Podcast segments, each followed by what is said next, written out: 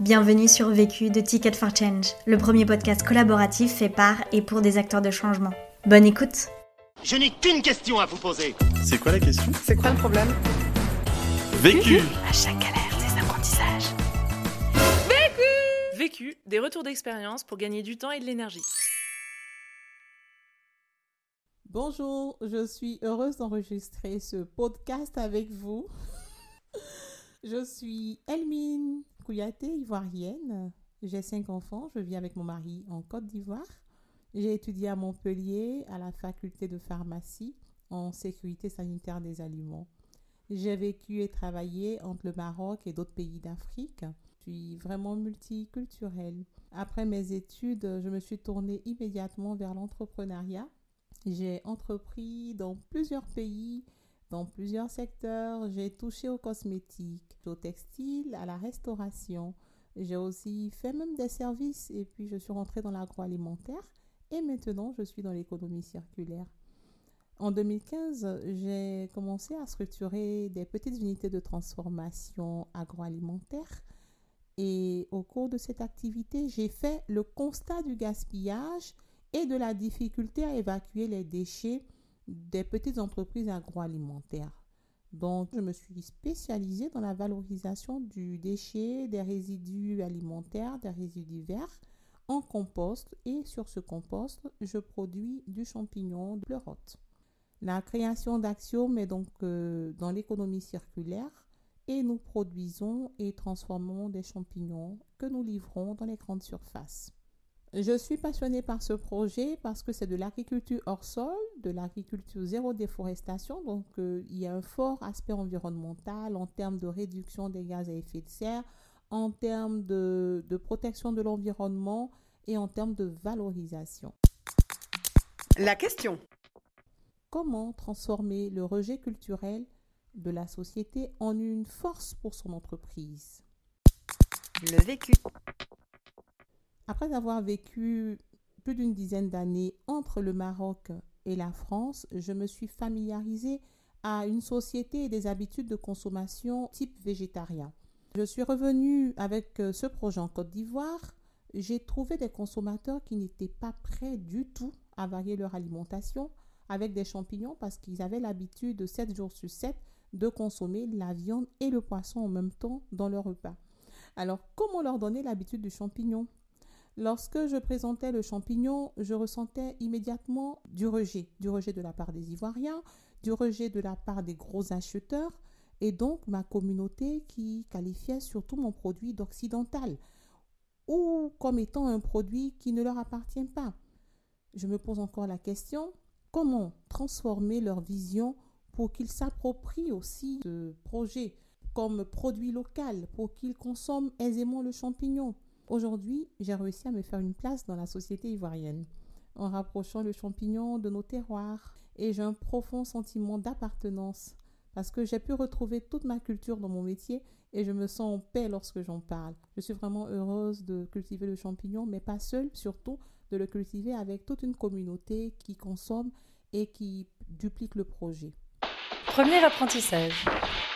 Mon premier apprentissage, c'est vraiment de m'accorder du temps.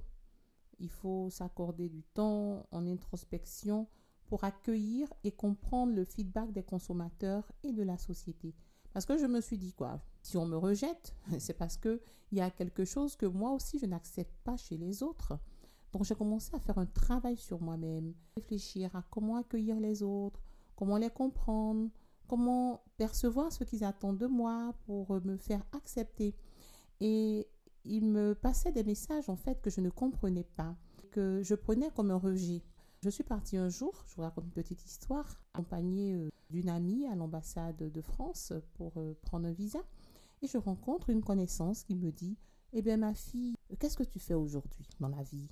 Et donc, je lui ai dit Ma chère tante, je suis producteur de champignons. La tante, elle a commencé à rire, cette connaissance a commencé à se marrer. Elle m'a dit Mais pour de si hautes études que tu as, tu as eu à faire, tu te retrouves dans la forêt, dans la brousse, en train de cultiver des champignons, mais tu t'entends Est-ce qu'avec des champignons, on peut devenir quelqu'un? C'est un, un, langage de mon pays. Est-ce qu'avec les champignons, on peut être reconnu par la société, à travailler dans la forêt, dans la brousse? Mais tu me fais rire. Mon ami qui était à côté, tout de suite a rattrapé le tir en répondant à cette dame. Avec cette activité d'agriculteur, de producteur de champignons, elle mine, elle fait le tour du monde aujourd'hui, elle mine elle arrive à vivre et à créer des emplois. Voilà un peu comment est-ce que ce jour-là, il y a eu une transformation dans mon être. J'ai commencé à accepter mon titre de producteur, mon titre d'agriculteur, dans une société qui donne beaucoup de place au statut administratif. Derrière cela, j'ai commencé à me poser des questions. Je dis, il faut aller plus loin. Donc, j'ai commencé à lire des ouvrages de développement personnel, pour ne pas travailler selon mes émotions, j'ai commencé à m'accorder des moments de méditation toute seule pour pouvoir mettre à nu mes compétences et aller chercher au fond de moi ce que je sais faire le mieux. Et puis, j'ai redéfini, grâce à tout cela, le pourquoi de mon projet. Et c'était ça le plus dur.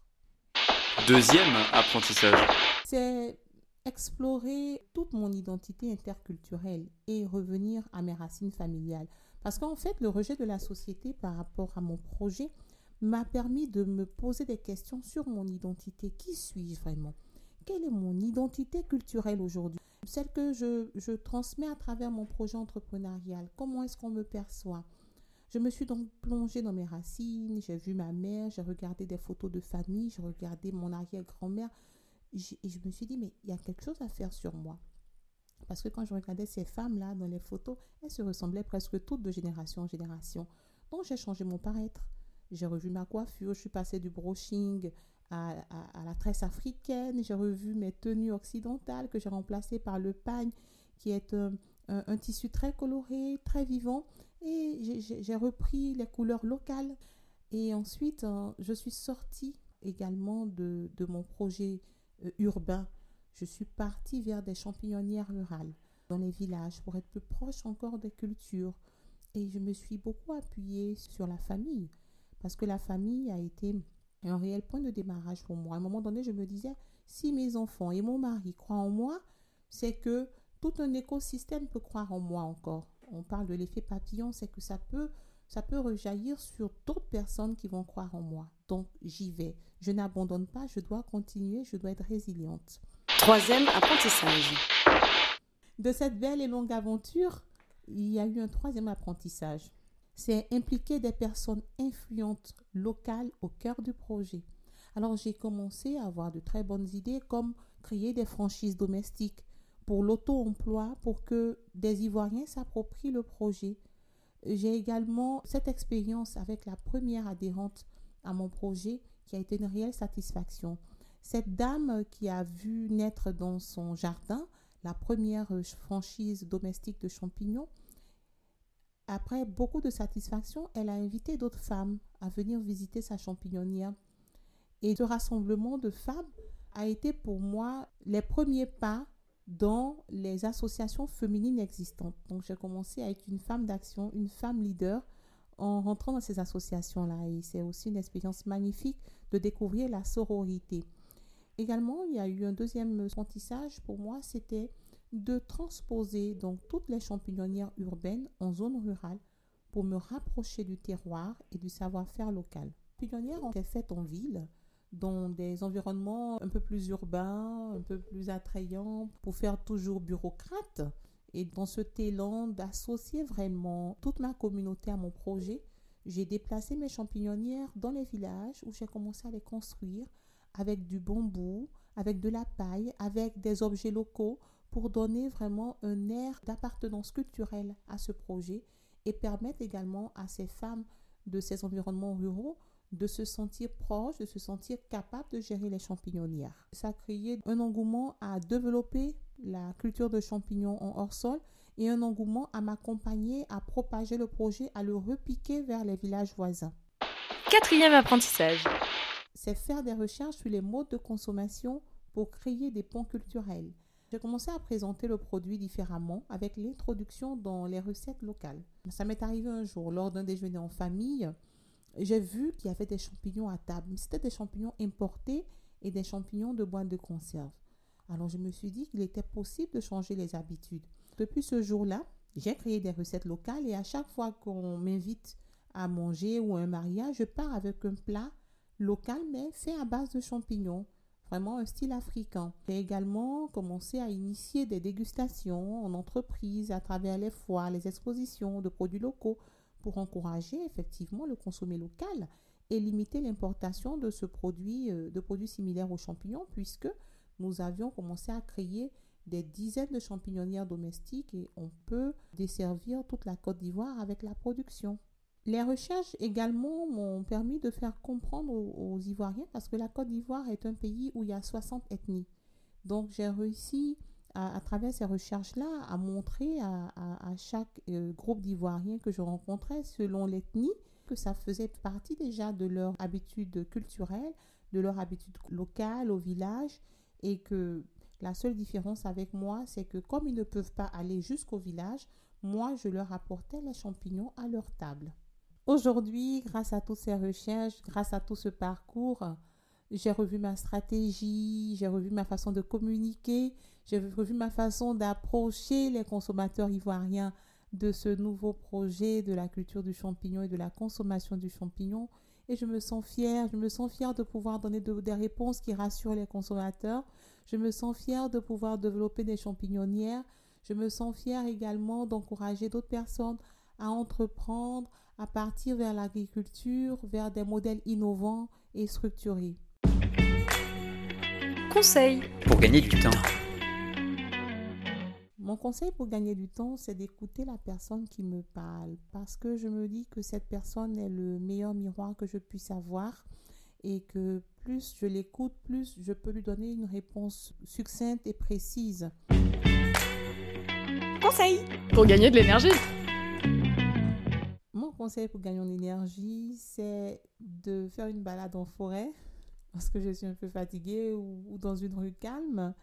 Et, mais surtout de, de garder mon rêve, c'est-à-dire qu'au cours de cette balade, ce moment de relaxation, je revois mon rêve, de faire grandir la culture de champignons, d'augmenter le nombre de consommateurs, euh, mon rêve sur l'extension de mon projet. Donc chaque jour, je m'accorde un petit moment de rêve. L'autre question. Ma question du moment, c'est comment conquérir toute la région de Côte d'Ivoire avec le projet de la culture de champignons pour passer très rapidement à l'échelle. Je vous remercie de me donner encore la joie de vivre, la joie d'avancer dans mon projet. Ce podcast a été réalisé par Marion Hébert, facilitatrice et consultante indépendante auprès d'organisations et entrepreneurs à impact.